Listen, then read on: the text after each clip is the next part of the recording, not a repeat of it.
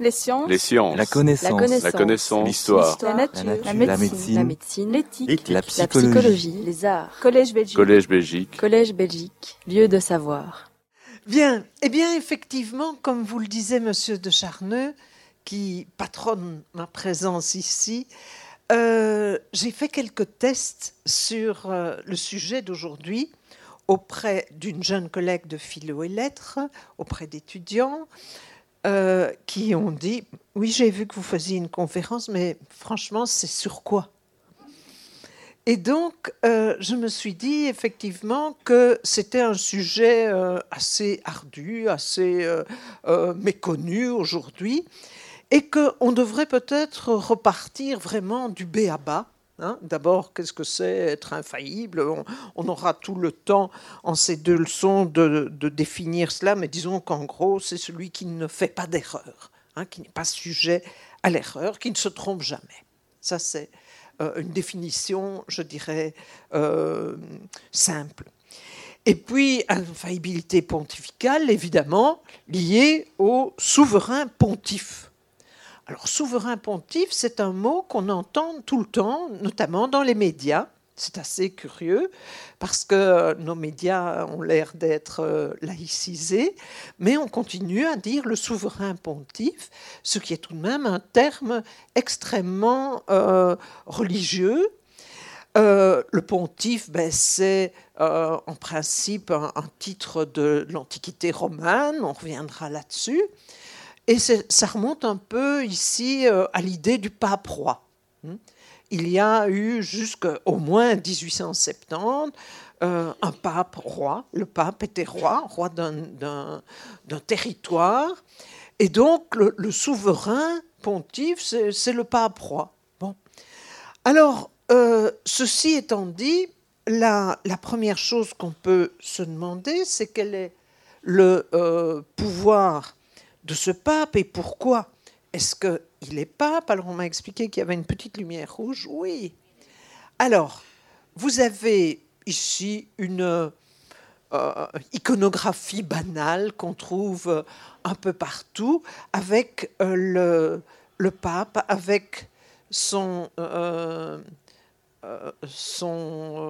ses attributs habituels, et vous avez un bateau. Et pourquoi? Eh bien parce que la première chose qu'on peut dire, c'est qu'il est considéré comme étant le successeur de Pierre.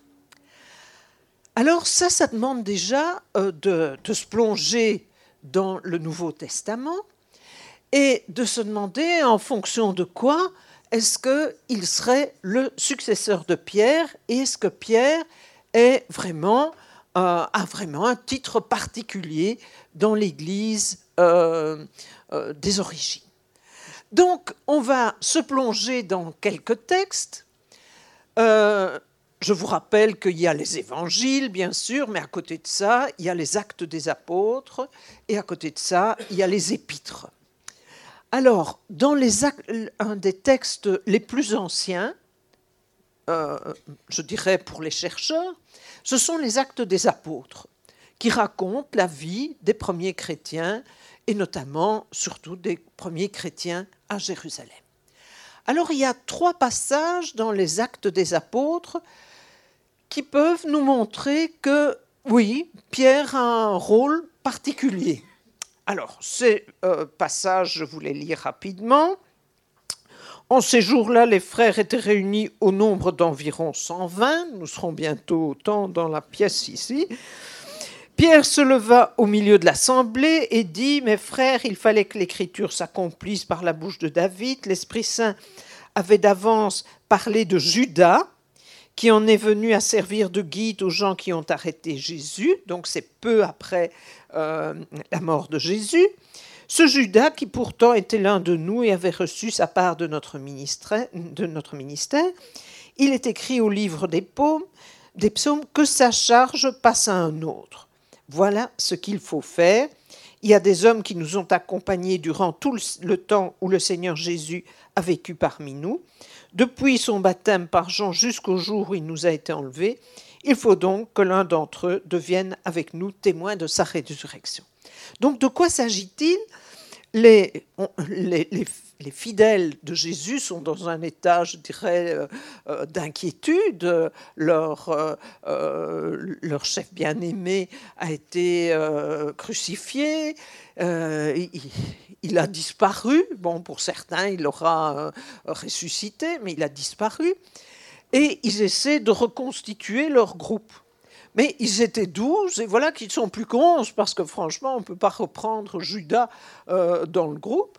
Et là, ils vont essayer de, faire une élection, je dirais, pour trouver un douzième qui va se joindre à eux.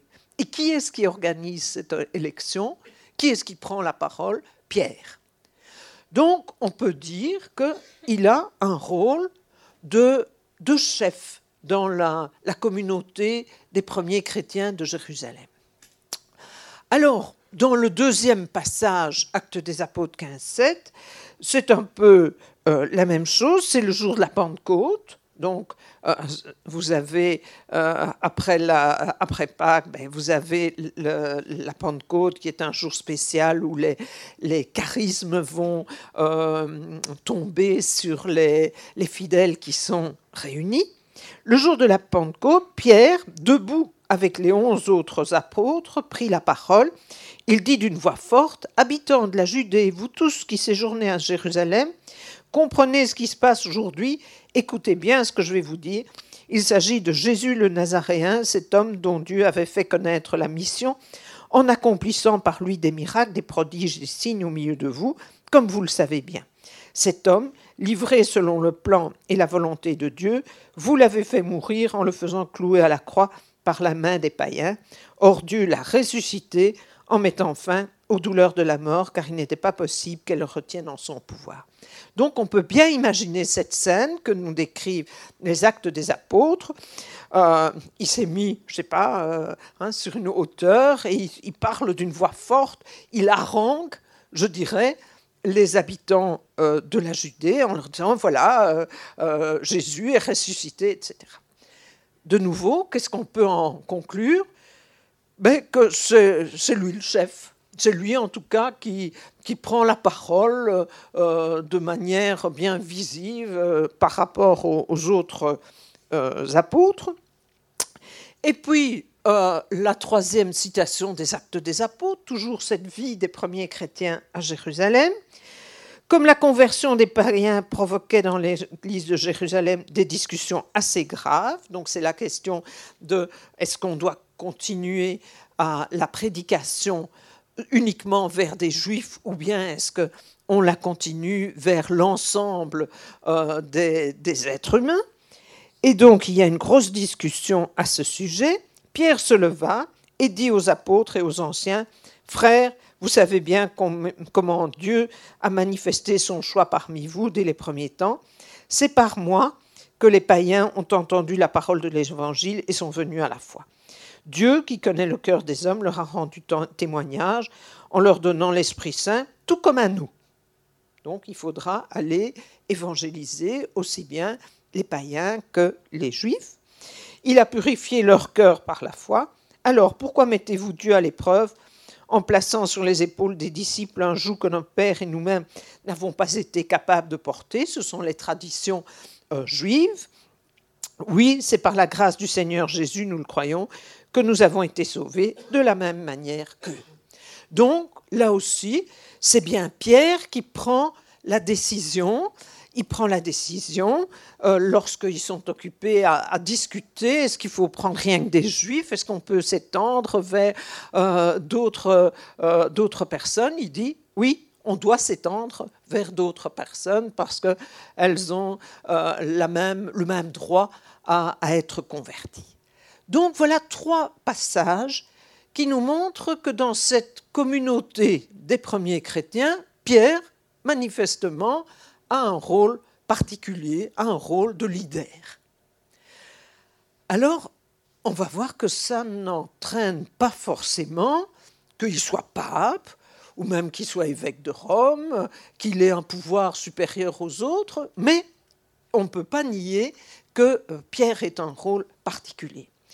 Alors si on va dans les évangiles, et les évangiles euh, sont, de datation euh, postérieure, mais ils nous intéressent bien sûr aussi, on voit par exemple Jean 20, 8, et qu'est-ce que nous voyons là?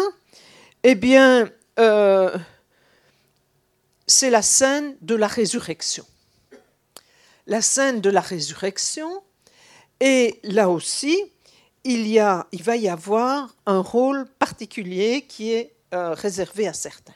Alors d'abord, comme euh, vous avez, pu vous en rendre compte à mes récriminations, parce que les micros sont inventés par des hommes pour des hommes, mais pas par des femmes pour des femmes en robe, je suis féministe, et euh, c'est un passage qui est très souvent évoqué par les théologiennes d'aujourd'hui qui disent qu'il y a un rôle euh, spécial qui est réservé aux femmes dans le Nouveau Testament.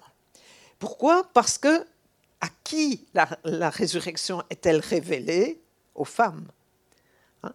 Or, traditionnellement, dans une civilisation méditerranéenne, le témoignage d'une femme vaut moins que celui d'un homme encore aujourd'hui dans les pays qui euh, observent la loi coranique de manière euh, très stricte.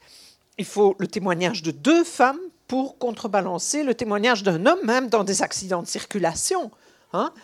Donc c'est quelque chose euh, d'audacieux, si vous voulez, que ce soit Marie, Marie-Madeleine, etc., les trois femmes au moins qui se retrouvent au tombeau, elles vont pour euh, faire les, derniers hommages aux morts et elles trouvent le tombeau vide.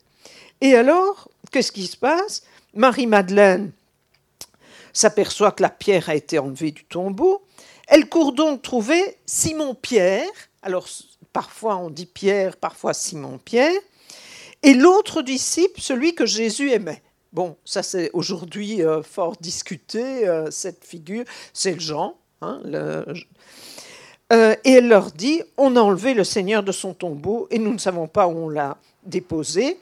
Pierre partit donc avec l'autre disciple pour se rendre au tombeau. Ils couraient tous les deux ensemble et on a euh, beaucoup euh, imaginé cette scène chez des artistes euh, depuis la Renaissance, cette course vers le tombeau, ça leur semble tellement invraisemblable. Leur, leur leader, leur chef a été crucifié, a été mis au tombeau et voilà qu'il n'y est plus. Ils couraient tous les deux ensemble, mais l'autre disciple courut plus vite que Pierre. Donc on imagine que Jean est plus jeune et que Pierre est un homme euh, plus mûr. D'ailleurs, il y a un moment dans les évangiles où on parle de la belle-mère de Pierre. Et euh, le, en se penchant, le plus jeune aperçoit que les linges sont posés là. Cependant, il n'ose pas entrer. Simon-Pierre, qui le suivait, arrive à son tour. Il entre dans le tombeau et, il aperçoit les linges, le suaire, etc. Et euh, il vit et il crut. Donc, là aussi, un rôle tout de même particulier, en tout cas un rôle particulier certainement pour les femmes puisqu'elles sont les premières, mais on ne va pas les croire évidemment si ce sont trois bonnes femmes qui arrivent en disant euh, hein, le tombeau est vide. Elles appellent tout de suite des gens qui ont une autorité dans la communauté des chrétiens et parmi ces gens, eh bien, il y a Pierre, bien entendu. Alors, l'autre passage euh, de Jean, c'est 21, 15, 17, c'est un texte qui est interprété de manière très diverse. C'est, on, dit souvent l'apôtre Pierre établi dans sa mission. Alors, de quoi s'agit-il? C'est, euh, une scène euh, qui se passe entre Jésus et, ses apôtres. Jésus va leur demander plusieurs, choses à Pierre. Après le repas, hein, c'est la dernière scène, Jésus s'adressa à Simon-Pierre. Simon, m'aimes-tu plus ne, que ne le font ceux-ci Oui, Seigneur, répondit-il, tu connais mon amour pour toi. Jésus lui dit, prends soin de mes agneaux. Puis il lui demanda une deuxième fois, Simon, fils de Jean, m'aimes-tu? Oui, Seigneur, lui répondit Simon, tu connais mon amour pour toi. Jésus lui dit, Nourris mes brebis. Jésus lui demanda une troisième fois, Simon, fils de Jean, as-tu de l'amour pour moi? Pierre fut peiné parce que c'était la troisième fois que Jésus lui posait la question, as-tu de l'amour pour moi? Il lui répondit, Seigneur, tu sais tout, tu sais que j'ai de l'amour pour toi. Et Jésus lui dit, prends soin de mes brebis. Alors pourquoi j'insiste sur ces textes? Parce qu'en fait, ces textes vont être considérés par les, euh, les milieux favorables à l'infaillibilité pontificale comme étant la preuve de la volonté dans les textes de, euh, consacrer un rôle absolument euh, particulier à Pierre, et donc ils vont être considérés comme étant l'origine de l'infaillibilité. Et puis, le dernier que j'ai choisi, c'est un texte que vous connaissez tous, ou presque. Euh, c'est un texte qui a été très longtemps euh, pris au pied de la lettre, mais qui depuis quelques euh, décennies ou siècles est discuté dans, dans le fait qu'il est probablement interpolé. C'est-à-dire qu'on a probablement rajouté un morceau et vous allez comprendre pourquoi. Alors, c'est un texte donc euh, de Matthieu 16 et, et moi je te le dis que tu es Pierre et que sur cette pierre je bâtirai mon église et que les portes du séjour des morts ne prévaudront point contre elle. Ah, une église, c'est le seul passage du Nouveau Testament où Jésus a l'air de vouloir construire une nouvelle religion. Jusque-là, il reste dans la religion traditionnelle, il veut la modifier, il a d'autres idées, hein, mais il ne dit jamais je veux, je veux commencer une nouvelle religion.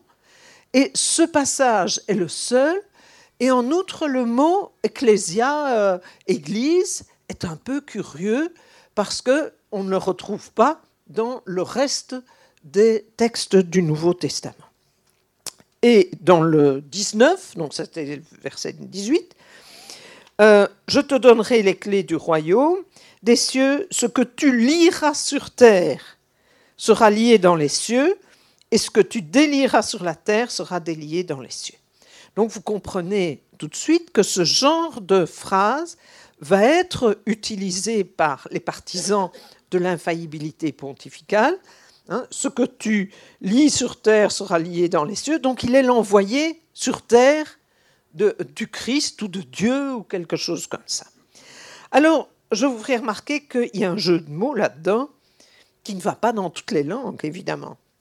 Alors, euh, c'est possible en, grec, Petra, c'est possible en latin, Petrus, pierre sur cette pierre. Hein, en français, pierre sur cette pierre, mais essayez un peu de faire le jeu de mots en anglais, stone. Euh, ça va être un peu compliqué euh, de faire un jeu de mots là-dessus. Donc, c'est une phrase qui est répétée à l'infini. Hein, euh, tu es pierre et sur cette pierre je bâtirai mon église, mais qui justement est une phrase qui est assez hasardeuse, assez douteuse. Alors, ça, ce sont les, les textes sur lesquels on peut, dire, on peut se baser pour dire que Pierre a eu un, un rôle particulier, qu'il est peut-être le successeur de Jésus, qu'il est le chef de l'Église, quelque chose comme ça. Et euh, en fait, on va voir que euh, tout va changer dans l'Église à partir du moment où Constantin s'est converti. Alors, on va employer la conversion de Constantin avec beaucoup de guillemets, parce qu'en fait, Constantin ne s'est pas converti, mais il a accepté que la religion chrétienne soit la religion de l'Empire, et puis rapidement après, il oblige euh, tout le monde à prendre cette religion. Hein, ça arrive souvent en histoire que l'oppressé le, devienne oppresseur. Et là, on a une succession d'événements qui font qu'en en une génération, les chrétiens qui étaient persécutés deviennent persécuteurs à leur tour. Et donc, euh, lorsque le, christianisme devient la religion d'État, eh bien, il faut naturellement qu'il y ait des hauts gradés, nous dirions. Il faut qu'il y ait une hiérarchie. Et ça devient de plus en plus urgent euh, à ce moment de l'Antiquité que l'Empire est menacé par des invasions et que l'Empire se délite de, part et d'autre et que donc il faut absolument des, des, gens qui puissent garder le pouvoir. Et qui vont être les gens qui vont garder le pouvoir Eh bien, ce seront les pontifes, mais les pontifes qui sont très souvent des religieux. Et donc il va y avoir un mélange, si vous voulez, entre le pouvoir euh, religieux et le pouvoir temporel, qui fait que effectivement celui qui est le plus important dans l'Empire romain, c'est celui qui est à Rome, bien entendu. Et donc, automatiquement, l'évêque de Rome, eh il va avoir un pouvoir qui est un pouvoir supérieur aux autres. Ça n'arrange pas du tout les gens de l'Empire romain d'Orient, parce qu'on est dans une période où euh, la, vie des deux empires se sépare, et à Constantinople, ils n'ont absolument aucune envie de se soumettre à un évêque euh, de Rome, et cette euh, tradition va se maintenir, ben, je dirais, jusqu'à nos jours, bien entendu. Et le pape va devenir petit à petit ce pape avec des pouvoirs qui dépassent de loin son, euh, évêché et puis euh, les frontières de l'Italie pour s'étendre vers une zone de plus en plus importante.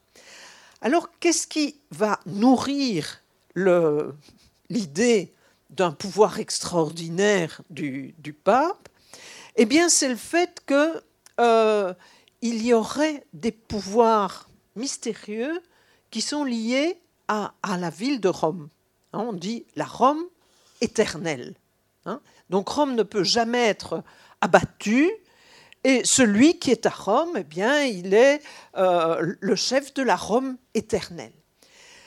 Et euh, d'autre part, dans ce, dans ce climat, il va falloir aussi affirmer le pouvoir de l'évêque de Rome en lui donnant un caractère tout à fait particulier. Et là, on va commencer à, je dirais, créer la légende ou la réalité, comme vous voulez, euh, des voyages de Pierre et Paul à Rome. Si vous allez à Rome, euh, vous pouvez voir le tombeau de Pierre. Ça fait longtemps que euh, les archéologues ont non seulement des doutes, mais sont même sûrs que ce n'est pas le tombeau de Pierre. Hein.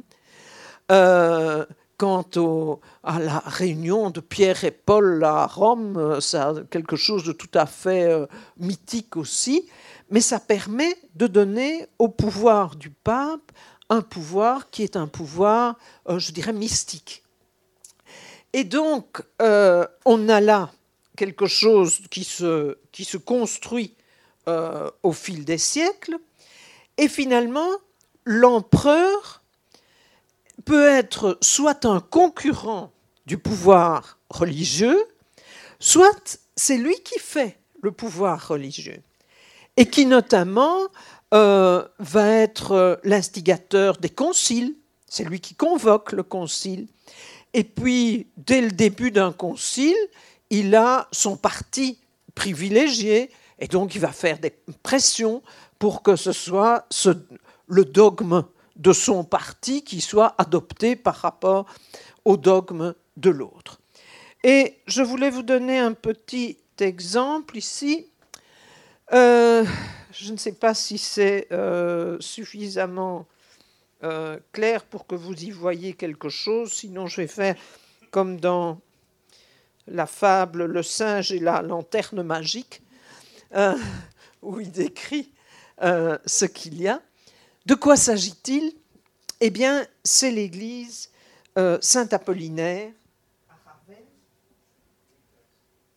l'église Saint-Apollinaire de Ravenne, qui a été construite par Théodoric. Alors Théodoric, c'est un arien, un arianiste, comme vous voulez, qui vit au 5e siècle, un empereur.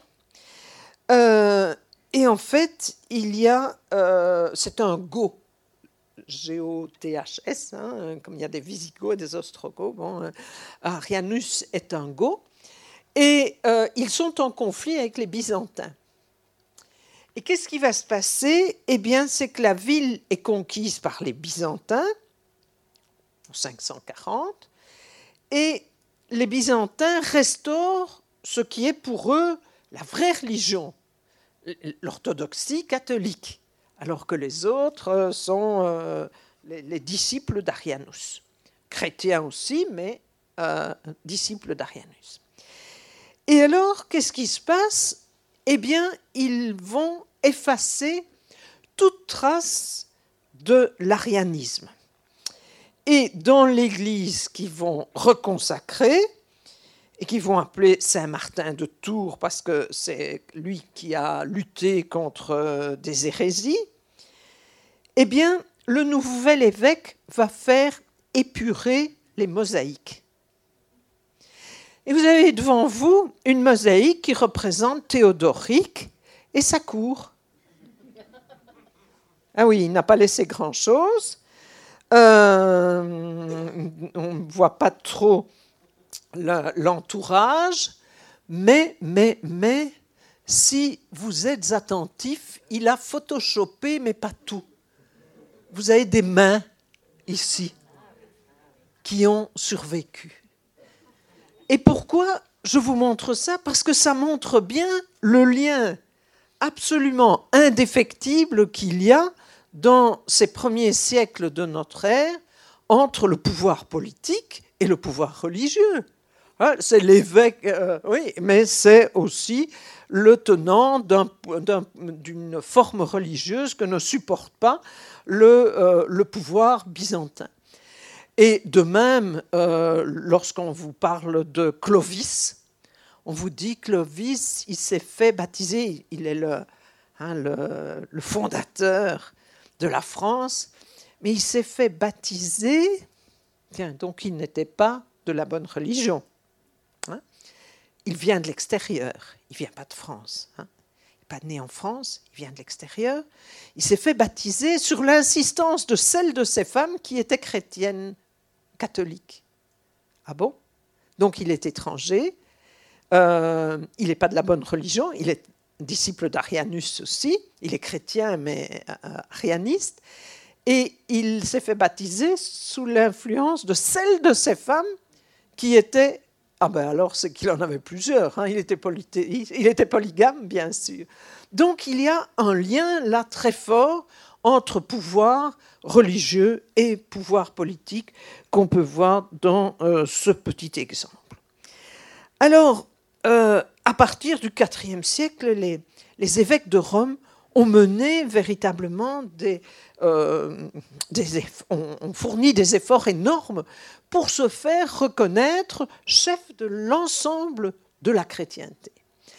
Alors ça marche plus ou moins du côté occidental, ça ne marche pas du tout du côté euh, byzantin, et il se heurte là, en Orient, à une opposition qui est tout à fait euh, vigoureuse. Alors, sur quoi est-ce que je me base et je vais me baser euh, dans, cet exposé? Eh bien, sur trois prêtres. Parce que je pense qu'ils sont euh, bons connaisseurs et, ce sont trois personnalités en plus euh, critiques. D'abord, le chanoine Aubert, qui a écrit une vie de Pie IX qui était déjà assez critique sur le, rôle de Pie IX qui va être le, le créateur vraiment de l'infaillibilité pontificale. Et puis, surtout, sur la thèse de Hassler alors, je vous épargne le, titre en allemand.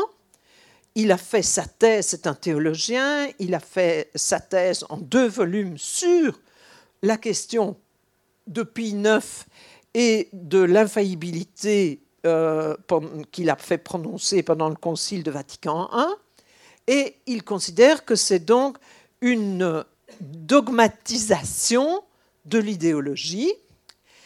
Alors, ce euh, Hassler, il a eu, euh, bon, on, verra qu'il a eu quelques problèmes avec cette, cette thèse. Il l'a publié sous une forme réduite euh, quand, et, c'est très euh, audacieux, qu'est-ce qu'il dit dans son titre? Le pape devient infaillible. Quand le pape est devenu infaillible. Force et faiblesse d'un dogme. Et en fait, euh, cette thèse en allemand, il cherche après à la publier. Il faudrait bien la publier en français, en anglais.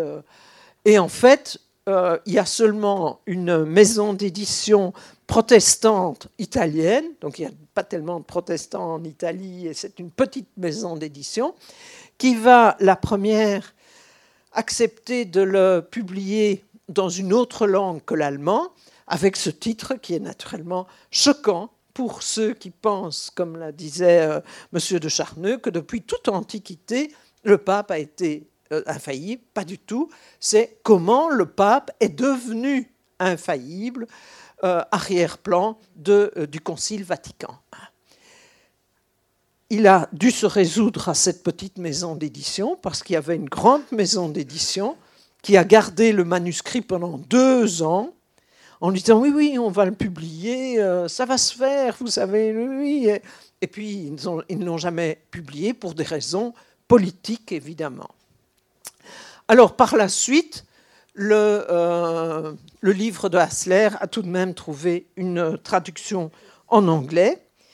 Et donc, euh, nous nous baserons beaucoup là-dessus.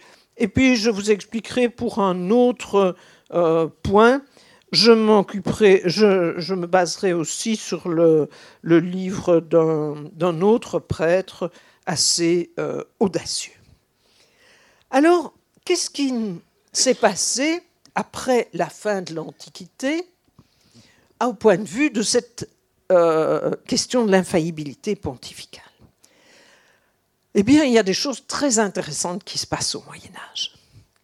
Au Moyen Âge, il y a des franciscains qui essaient de renouveler l'Église et qui essaient de faire valoir que la pauvreté vécue en commun peut être une manière d'accéder à la sainteté. Il y a des réticences dans l'Église, parce qu'il y en a certains qui n'ont pas tellement envie de se lancer dans la pauvreté. Et, donc, il y a des, des, discussions à ce sujet. Et un franciscain qui s'appelle Pietro Olivi va voir le pape. Et ce pape Nicolas III décide en 1279 que oui, tout compte fait, la pauvreté vécue en commun peut être une forme d'accès à la sainteté et que les franciscains ont le droit de vivre très pauvrement comme ils le veulent. Bien, on est en 1279, ce pape-là euh, passe l'arme à gauche peu de temps après, il y en a d'autres de papes, et en 1324, les franciscains sont nouveau attaqués parce qu'on dit oui, mais c'est pas euh, euh, c'est pas normal de vouloir imposer des, règles pareilles, euh, etc. Et les franciscains vont se défendre en disant mais le, le pape Nicolas III nous a dit que c'était permis. Et donc, puisqu'il nous a dit que c'était permis, c'est toujours permis maintenant. Et donc là, c'est vraiment une. On est au cœur de cette euh, revendication de l'infaillibilité. Euh, si il a dit en 1279 que c'était permis, est-ce que c'est encore permis en 1324 Et en fait, le pape Jean XXII dit non, ça n'est pas permis. Et pourquoi? Il va euh, émettre ce qu'on appelle une bulle euh, qui s'appelle Quia Corundam. Et cette bulle, qu'est-ce qu'elle dit? Elle dit que l'infaillibilité est une hérésie, est une hérésie, et qu'elle est inspirée par le démon. Ah, ça c'est naturellement euh, très euh, problématique. Il dit euh, la doctrine de l'infaillibilité est une œuvre du diable. Bon. Alors, pourquoi est-ce que ce pape condamne l'infaillibilité pontificale? Eh bien, il y a une raison fort simple, fort politique, fort humaine à cette condamnation, si ses prédécesseurs sont tous infaillibles, mais lui, il n'a plus rien à faire. Il ne peut plus rien décider, parce qu'il y a toujours quelqu'un qui a déjà parlé de tel ou tel sujet, et donc il est lié pieds et poings aux décisions de ses prédécesseurs. Et donc, on a là un, texte qui va être très souvent cité dans la polémique pour ou contre l'infaillibilité pontificale, parce qu'il y a un pape qui a dit que c'est une œuvre du diable que de croire à l'infaillibilité pontificale. Alors, à plusieurs reprises, euh, les tenants de l'infaillibilité pontificale vont néanmoins revenir à l'attaque pendant euh, l'époque euh, du, concile de Constance. Vous savez, c'est le concile qui dépose les trois papes qui existent à ce moment-là et en choisit un nouveau. Et là, à ce moment-là, il y a un courant dans l'Église qui dit c'est pas le pape qui est infaillible, c'est le concile qui est infaillible. Et donc, euh, il est inspiré par l'Esprit Saint et les décisions du Concile sont infaillibles, mais ce n'est pas le pape. Bon, donc on a là une deuxième, si vous voulez, euh, explication, hein, une deuxième possibilité. Et puis, euh, on va voir que lorsqu'il y a eu des, des grands mouvements dans, dans l'Église, comme la réforme par exemple, un des points clés de différence entre protestants et catholiques, c'est justement la question du pape. Euh, les, protestants n'acceptent pas ce pouvoir supérieur euh, de l'évêque de Rome, et donc, euh, par réaction à, ces affirmations de la réforme, ce qu'on appelle la contre-réforme, c'est-à-dire la réaction catholique à la réforme, va insister lourdement sur tous les points qui sont des points de division avec les protestants. Alors parmi ces points, il y a par exemple le culte des saints. On va avoir avec la contre-réforme un, culte euh, délirant euh, des saints, et vous avez dans les églises euh, des, statues dorées qui, qui honorent tous les saints plus probablement qu'on ne peut euh, prier Dieu dans, un tel lieu. Mais l'autre question, la question du pape, elle est aussi extrêmement présente. Et donc les catholiques réaffirment violemment, lors de la contre-réforme, le pouvoir du pape. Alors, qu'est-ce que euh, ça, ça, va donner? Eh bien, que au moment, disons, euh, ah oui, ça c'est. Parce qu'on va, on va parler tout à l'heure de la manière dont la Rome pontificale est tombée, etc. Mais il ne faut pas imaginer ça comme maintenant, naturellement, euh, avec un habitat serré, avec un urbanisme envahissant. Euh, Rome, c'est une, une ville pleine de, de, ruines romaines, mais où il y a des vaches qui pèsent, etc. C'est une ville qui est en, en pleine décadence euh, depuis euh, plusieurs centaines d'années. Alors, qu'est-ce qui va se passer, disons, euh, au, début de, de l'ère contemporaine? Eh bien, on a deux parties dans l'Église. Il y a d'une part ceux qu'on va appeler les gallicans, c'est-à-dire ceux qui pensent que les églises doivent avoir une autonomie, et d'autre part, il y a un courant qui monte et qui va être le courant qui va soutenir l'infaillibilité pontificale et qu'on appelle l'ultramontanisme.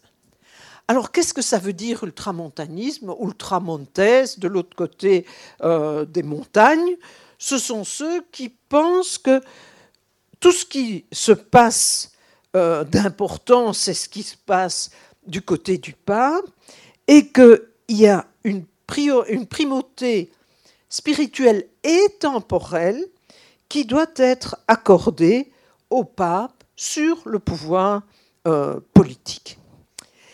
Et donc, euh, on a cette euh, tendance qui va s'opposer aux tendances gallicanes de l'Église, notamment de France, bien entendu, une Église qui, a été fort déchirée par la Révolution française.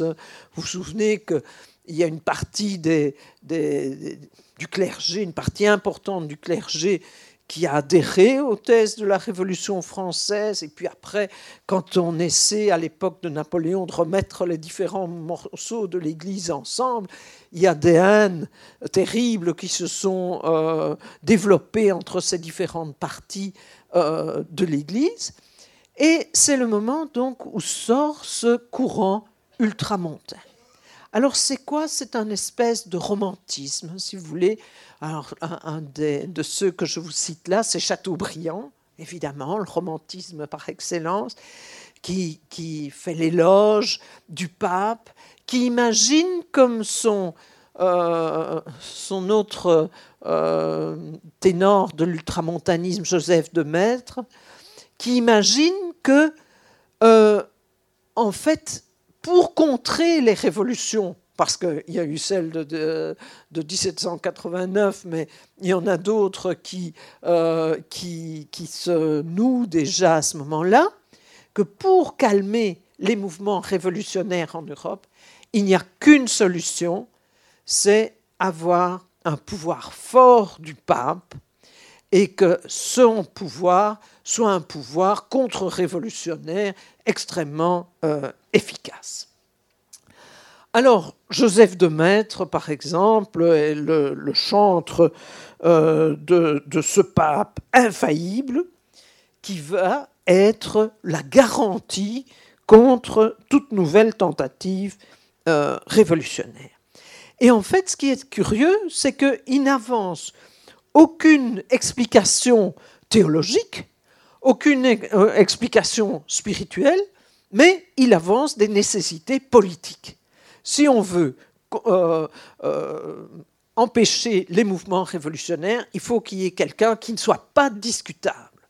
Et quelqu'un qui n'est pas discutable, ben, c'est un pape qui est un pape infaillible, bien entendu.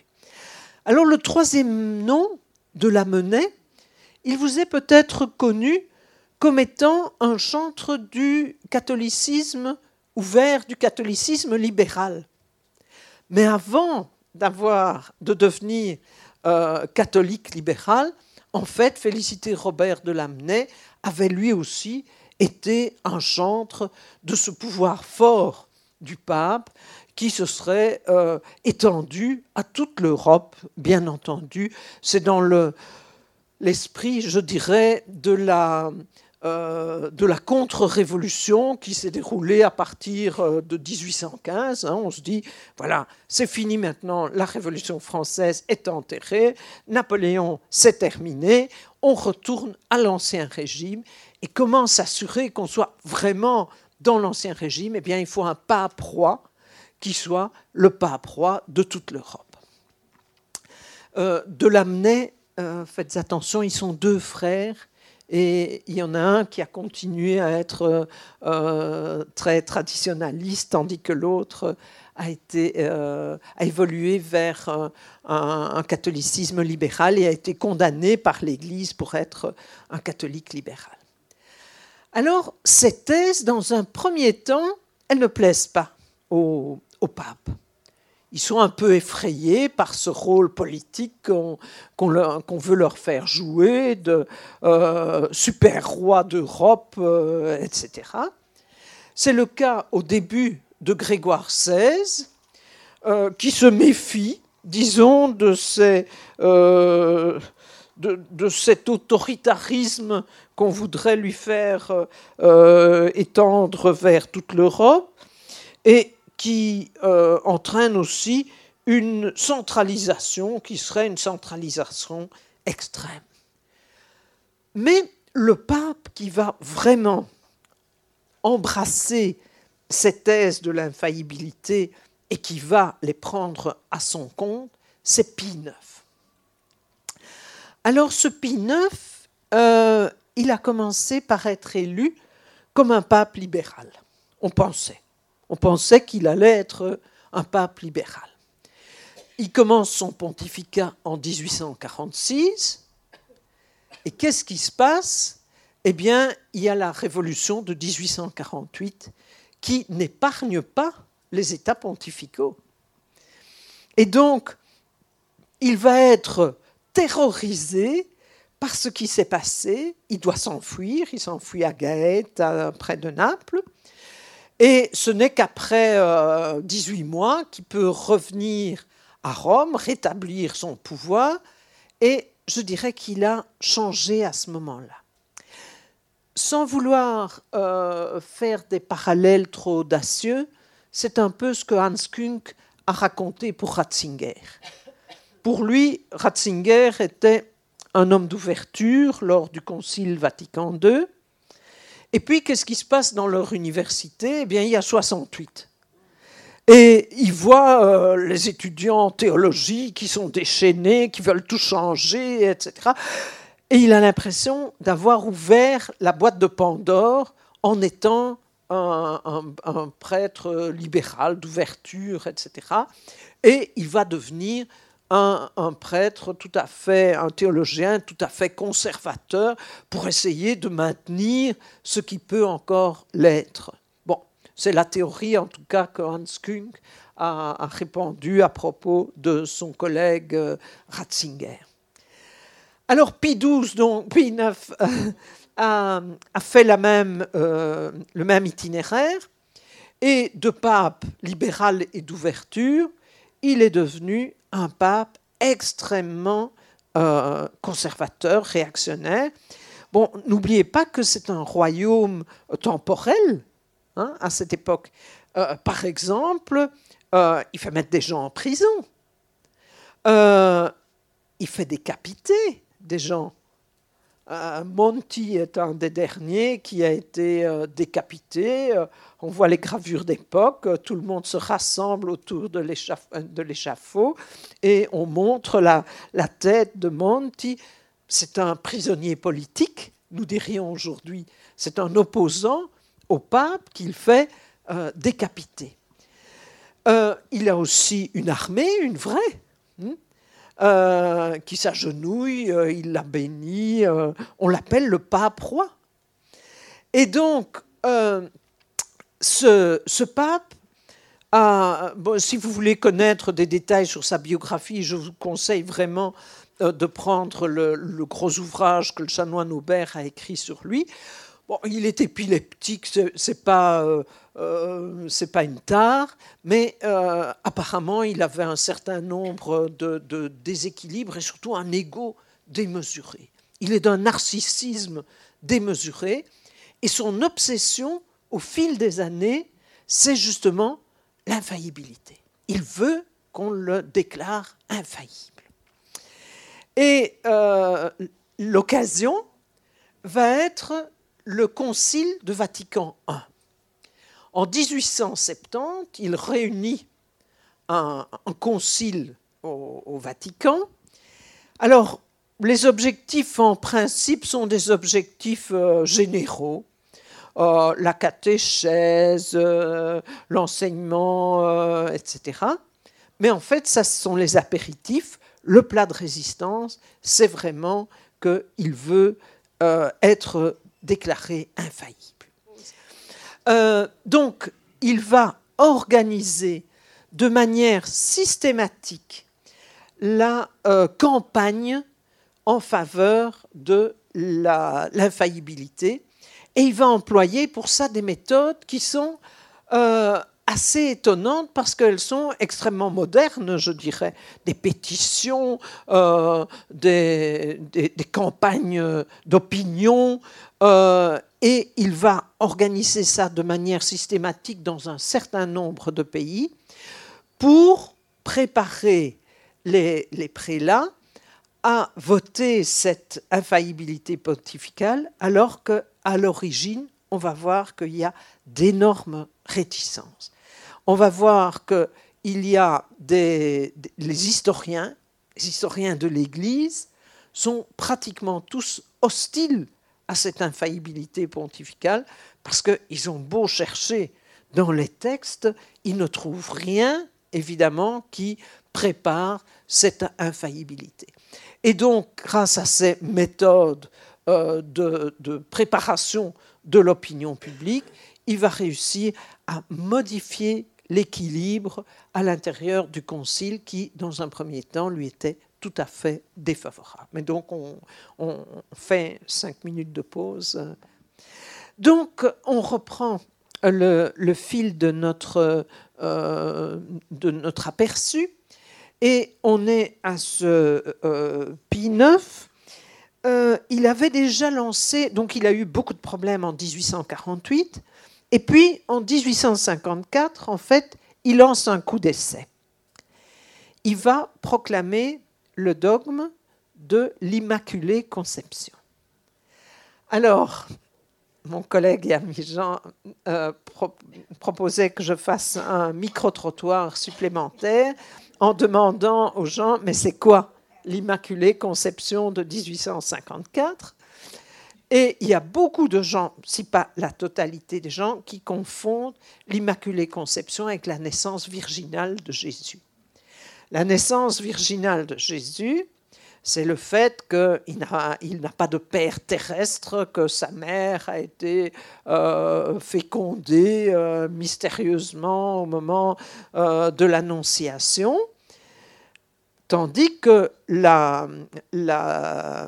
l'Immaculée Conception, c'est le fait que la Vierge Marie est née sans le péché originel, ce qui est tout à fait différent, évidemment, ce péché originel que nous traînons tous depuis euh, Adam et Ève, elle étant une mortelle mais d'une naissance particulière, ne pouvait pas être touchée par le péché originel et donc elle en a été euh, écartée. Alors ce, cette euh, déclaration de l'Immaculée Conception en 1854 Pie IX en fait, selon moi, un ballon d'essai. Parce qu'il y avait des, euh, des, opposants. Et notamment, encore une fois, les théologiens, les historiens, qui disaient, ah, j'ai beau regarder le, euh, les évangiles, j'ai beau regarder euh, les, textes chrétiens, je ne vois pas qu'on parle de Marie qui n'aurait pas eu le péché originel contre, contrairement aux autres. Mais il va imposer ce, ce dogme, il va interdire toute discussion au sujet de cette définition solennelle, alors qu'il y a des avis euh, négatif. Et comme les, protestataires ont été rapidement étouffés, eh bien, il va faire, après 54, un pas supplémentaire en commençant à organiser la déclaration sur sa propre euh, infaillibilité. Alors, ce concile de 1870, euh, en fait, il pose à Hasler et, et à d'autres diverses questions. D'abord, est-ce que ce concile est représentatif de l'Église? Est-ce que les opposants ont pu s'exprimer? Parce qu'on va voir que euh, ça c'est un point de doctrine qui est très clair, c'est un concile a une valeur si le concile a été libre et représentatif. Et donc, si la minorité, enfin non, les opposants n'ont pas pu euh, s'exprimer, est-ce que ce concile est libre et représentatif? Et d'autre part, étant donné le pouvoir du pape, et notamment le pouvoir sur les évêques italiens, mais aussi sur les évêques qui sont invités, et quand je dis invités, c'est vraiment ces invités au, sens euh, matériel du, terme. Ils paient leur, euh, leur hôtel ou leur euh, nourriture, etc. Est-ce que dans ces conditions-là, ils n'étaient pas déjà, en principe, dans une situation désespérée? Parce que euh, ça ne se fait pas quand même. Vous êtes invité chez quelqu'un, vous allez dire juste le contraire de ce qu'il euh, vous invite à dire. Et l'une des questions que Hassler pose, c'est la manière dont le débat a été manipulé. Alors, comment est-ce que le débat a été manipulé? Eh bien, il y a des, évêques euh, qui, qui, ont des réticences quant à à la réalité de cette infaillibilité. Il y a, euh, par exemple, pour la Belgique, un, prélat qui s'appelle Xavier de Mérode, qui est euh, très dubitatif, mais lorsqu'ils apprennent que le chef veut l'infaillibilité, ça va devenir de plus en plus difficile de s'y opposer, de s'opposer personnellement à cette aspiration du pape.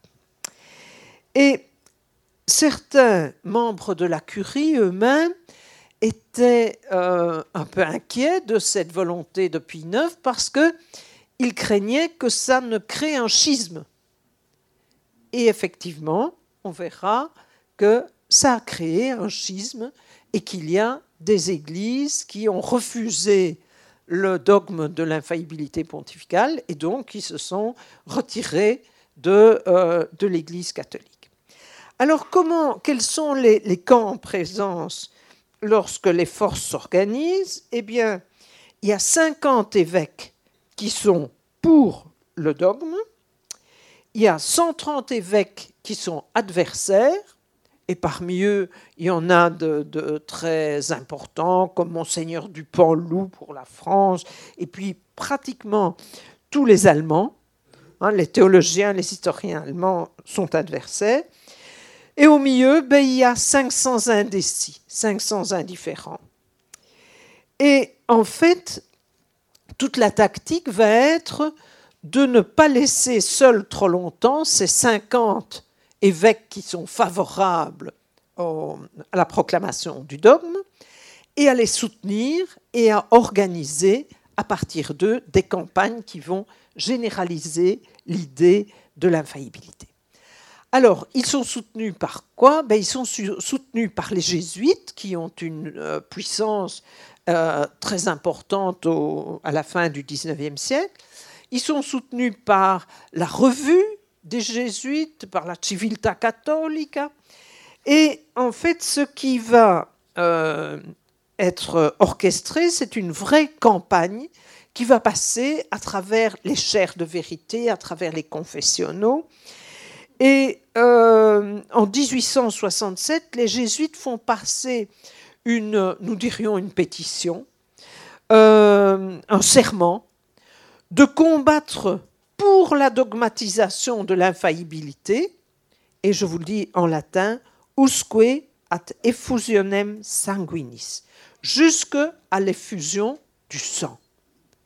Donc, ça devient une cause véritablement euh, hyper importante. Et le journal Civiltà Cattolica assure que les vrais catholiques en France sont tous favorables à l'infaillibilité pontificale.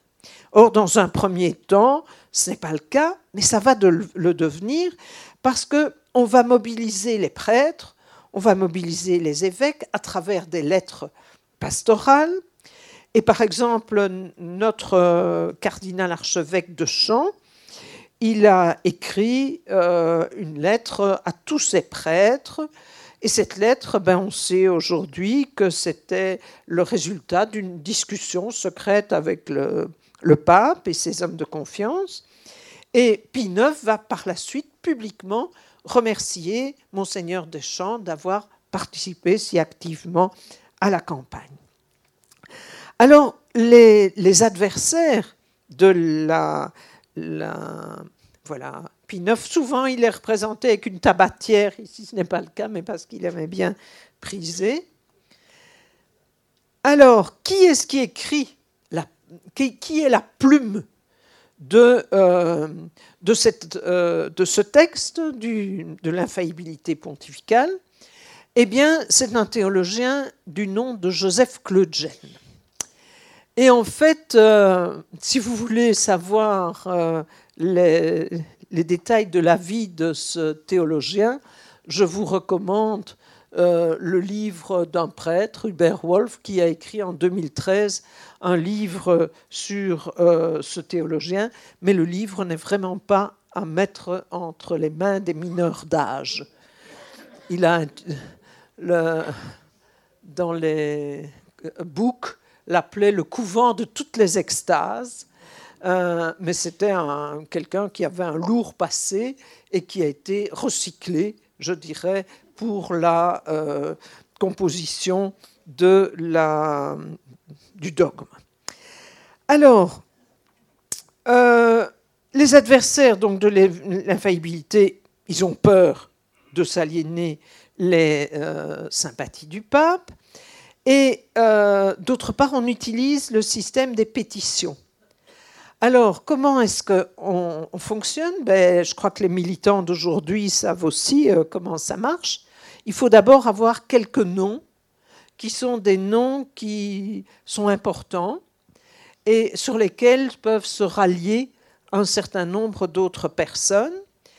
Et on va euh, faire circuler ces pétitions dans des zones où l'évêque, par exemple, est hostile à la, dogmatisation de l'infaillibilité pontificale. Et donc, ça fait faire pression sur l'évêque quand il voit qu'il y a 10 euh, 000 paroissiens et, prêtres qui ont demandé que l'infaillibilité pontificale devienne bel et bien euh, un dogme. Euh, la bataille, elle est menée aussi par des écrivains elle est menée par des journalistes. Il y a notamment euh, dans un grand journal français qui s'appelle L'Univers une plume excellente qui, qui, est celle de Louis Veuillot. Et Louis Veuillot a mis sa plume au service de euh, cette cause et il recevra des lettres pontificales de reconnaissance. Il y a aussi une autre manière de faire, c'est que on peut ah, ça, c'est les caricatures de l'époque sont terribles. Hein. Vous avez là, dans un petit journal italien de 1870, le pape qui effeuille la marguerite en disant Je suis infaillible, un peu, beaucoup, euh, etc.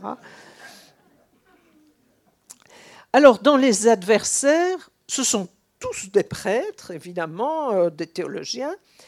Euh, et qu'est-ce qu'on va faire? Eh bien, on va censurer leurs écrits, les mettre à l'index. Et donc, les, catholiques, même les évêques qui voudraient prendre connaissance des thèses de ceux qui sont adversaires de la dogmatisation de l'infaillibilité, de eh bien, ils sont incapables de le faire puisque ces euh, livres ont été mis à l'index. Alors parfois, on comprend très bien pourquoi ils ont été mis à l'index. Bon, ici, euh, les, travaux de von Heffel, c'était par exemple, le, c'est le tout grand spécialiste de l'histoire des conciles. Alors pourquoi c'est déconstructeur l'histoire des conciles Parce qu'on voit justement l'influence des pouvoirs temporels, et puis on voit aussi qu'il y a des décisions qui ont été contradictoires entre diverses époques et que le concile était euh, euh, soumis à la, la, volonté du pape et qu'il a parfois euh, pris des décisions tout à fait opposées à ce que précédemment un autre avait pris.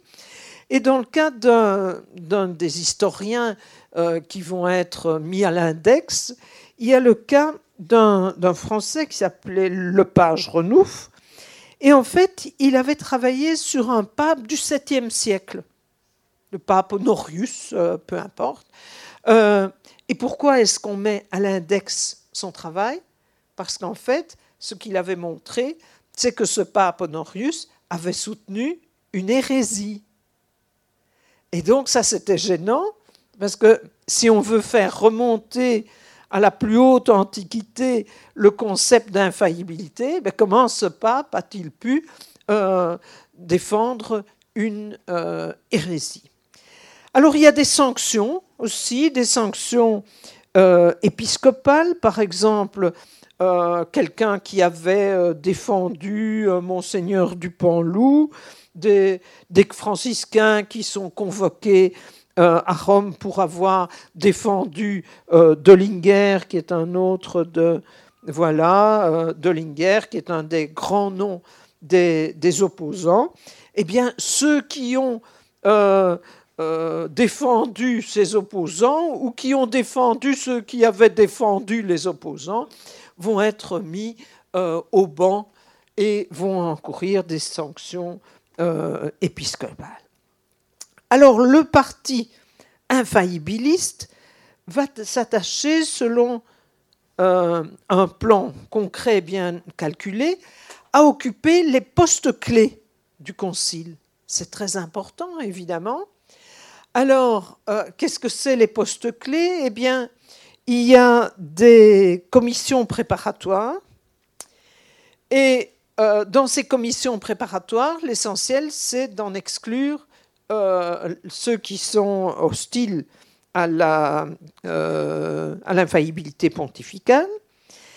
Et il y a des protestations des adversaires de l'infaillibilité. Et finalement, pour faire un peu sérieux, on va nommer quelques personnes de du parti, je dirais, opposé à l'infaillibilité dans les commissions, mais aucun des grands théologiens qui auraient pu naturellement apporter des éléments importants.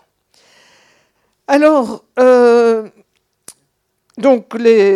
on a pris aussi des consultants extérieurs, mais comme par hasard, ces consultants extérieurs, euh, ben, ils seront ou favorables à l'infaillibilité, ou bien euh, on les associe peu à la définition du dogme.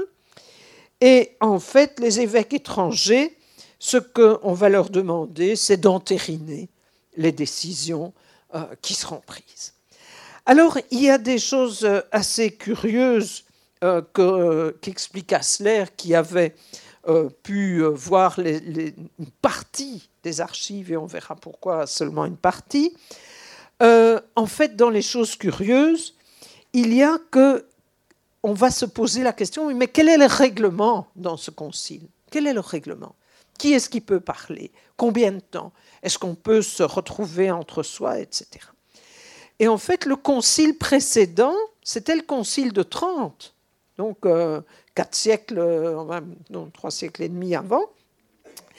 Et euh, spontanément, les pères conciliaires disent ben, on va aller rechercher le, le, règlement du Concile de Trente et l'appliquer. Ah non, parce que le Concile de Trente, finalement, avait donné la parole à des adversaires et à des, euh, euh, des gens qui étaient favorables aux décisions euh, du pape.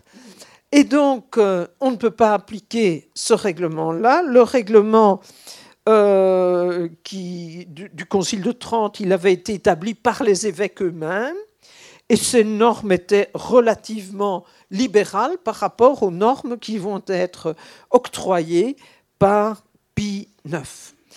Et en fait, pour qu'on n'aille pas rechercher les règles du Concile de Trente, on va fermer l'archive du, euh, du, Vatican. Le préfet des archives secrètes pontificales, Augustin Athénaire, est licencié pour avoir permis à des pères conciliaires, qui évidemment étaient anti-infaillibilistes, de prendre connaissance des règlements passés. Et finalement, le 5 juin 1870, qu'est-ce que fait Pie IX Eh bien, il décide de le licencier, mais puis de murer les accès aux archives. Comme ça, on est absolument tranquille. Et le règlement octroyé par le pape au concile inscrit les discussions dans des limites extrêmement serrées, extrêmement sévères. Il est totalement interdit de discuter par groupe, donc l'opposition ne peut pas euh, s'organiser. Il est interdit d'imprimer les discours parce qu'on pourrait répondre point par point aux différents euh, arguments. Il est interdit de divulguer ce qui se passe en séance et il est précisé que, divulguer ce qui se passe en séance est un péché mortel. Donc ça euh, va freiner un certain nombre de confidences. Et euh, la commission qui est chargée de faire des propositions sur le programme, ben, elle est nommée exclusivement euh, par le pape et on peut clore le débat dès qu'il y a dix pères conciliaires qui le demandent. Donc chaque fois qu'un opposant va commencer à avancer un certain nombre d'arguments, on trouve bien dix personnes qui demandent de le faire taire. Donc cela vous montre, je, je regarde ma montre avec intensité, cela vous montre pourquoi Asler pose la question, est-ce que c'est un concile libre? On va voir euh, la fois prochaine qu'il y a eu euh, des, des, élections de commissions conciliaires qui sont tout à fait douteuses, mais on va voir qu'il y a aussi des choses bien plus importantes ou graves, euh, des, gens qui sont expulsés, des pères conciliaires qui sont expulsés, d'autres qui sont humiliés. Euh, et finalement, la plupart de ceux qui étaient euh, contre l'infaillibilité pontificale ne vont pas rester jusqu'au bout parce qu'ils voient bien comment se déroulent les séances et l'inutilité de leur présence, notamment pour des pères conciliaires qui venaient des églises orientales et qui ne vont absolument pas être pris en considération. Alors je crois qu'il y a toujours un petit moment de, questions et c'est à vous alors de prendre la parole. Je vous remercie. Les sciences. Les sciences. La connaissance. La connaissance. L'histoire. La nature. La nature. La médecine. La médecine. L'éthique. La psychologie. Les arts. Collège Belgique. Collège Belgique. Collège Belgique. Lieu de savoir.